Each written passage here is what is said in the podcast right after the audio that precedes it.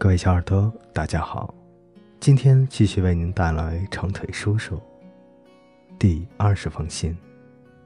亲爱的长腿叔叔，您真好，能到农庄去，我实在太高兴了，因为我这辈子还没有去过农庄，而且我也恨死了要回约翰格里尔孤儿院去洗一整个夏天的盘子，请原谅匆匆执笔。不能继续谈我的近况了，我正在上法文课，我担心老师很快就会叫我了。他果然叫我了。以下原文为法语，主播语言知识匮乏，嗯，不知道怎么读，在这里我读成中文。再见，我好爱您，朱棣，五月二十七日。第二十一封信，亲爱的长腿叔叔。你曾看过我们的学校吗？这只是一句客套话，请别在意。五月时节，这里的景致美妙极了。灌木丛中花团浪漫，树枝上泛起一片青绿色，连最苍老的松树也焕然一新。草皮上点缀着黄色的蒲公英，还有几百个穿着蓝的、白的和粉红色衣裳的女孩们。每个人都欢欣快乐，无忧无虑，因为假期即将来临，还有伴随而来令人期待的一切。考试的忧虑也都抛到九霄云外了，真令人心旷神怡。而我，叔叔，是这里面最快乐的一个，因为我再也不是在约翰格里尔孤儿院了，不再是谁的保姆、打字员或会计。可您知道，如果没有您，我只能是其中一个。对过去我所做的一切坏事，我很抱歉。我曾经可恶地对里皮太太，我很抱歉。我曾经打弗莱迪平顿，我很抱歉。我曾经把盐倒到糖罐里，我很抱歉。我曾经在理事们的背后扮鬼脸，我很抱歉。我以后要听话。温柔又善良的对待大家，因为我太快乐了。而这个夏天，我要开始写作，开始成为一个伟大的作家。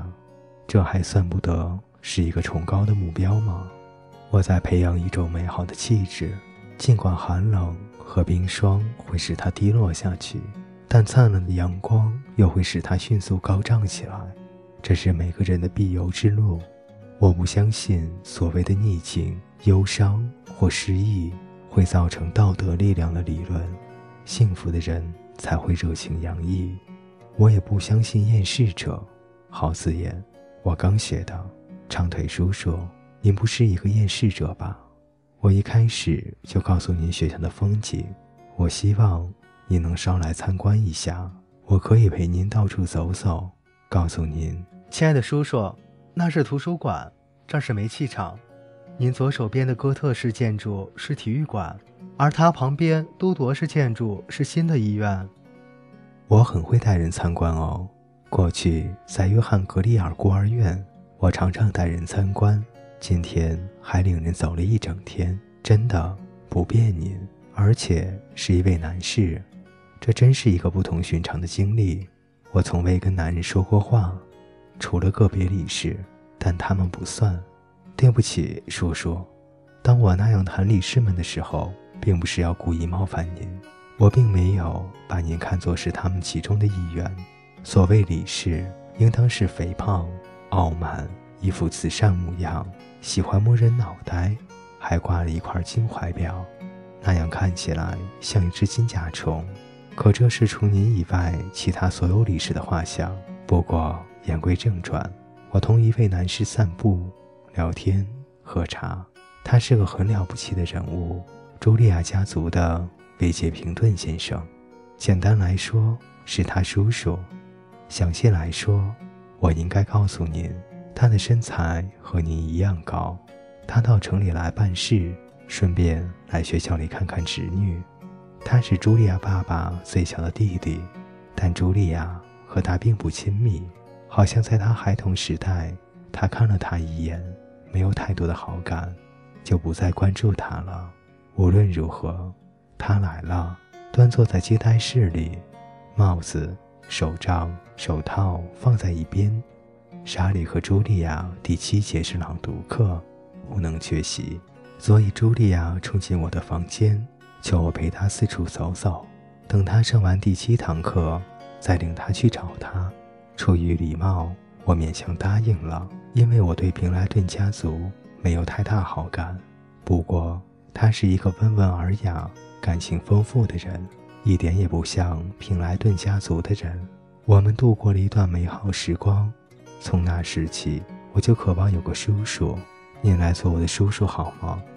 我觉得叔叔比祖母还好。平莱顿先生让我想起您，叔叔，像二十年前的您。您瞧，我对您多熟悉。尽管我们还没有见面，他高高瘦瘦，皮肤黝黑，轮廓很深。虽然没有开怀大笑，十八岁巧一脸。就能让你觉得舒服。尽管认识不久，却一见如故。我们走遍了中央广场到游乐场的每个角落。他说走累了，提议我们去学校的小吃店。小吃店不远，就在校门外的小路旁。我说该喊茱莉亚和莎莉一起去。她说不愿意自己的侄女喝茶太多，这会使她变得神经质，所以我们就径直去了。坐在走廊上一张雅致的小桌子旁边用茶，蛋糕、冰淇淋和饼干。因为是月底了，大家的零用钱也都快花光了，店里正好没有人。我们玩得很开心。可一回学校，他就得去赶火车，只匆匆见了茱莉亚一面。茱莉亚对于我把他带出去很恼火，看来他是一位非比寻常的、富有又值得人家羡慕的叔叔。知道了，他很富有，这让我感觉好过了一些。因为茶和点心很贵，每样都要六角钱呢。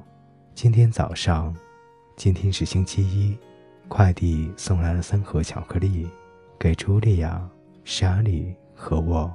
你觉得如何？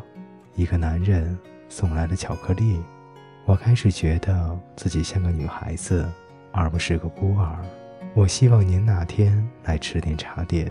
让我看看喜不喜欢您。可是如果我不喜欢，那岂不是太糟糕了？不过我相信自己应该要喜欢您的。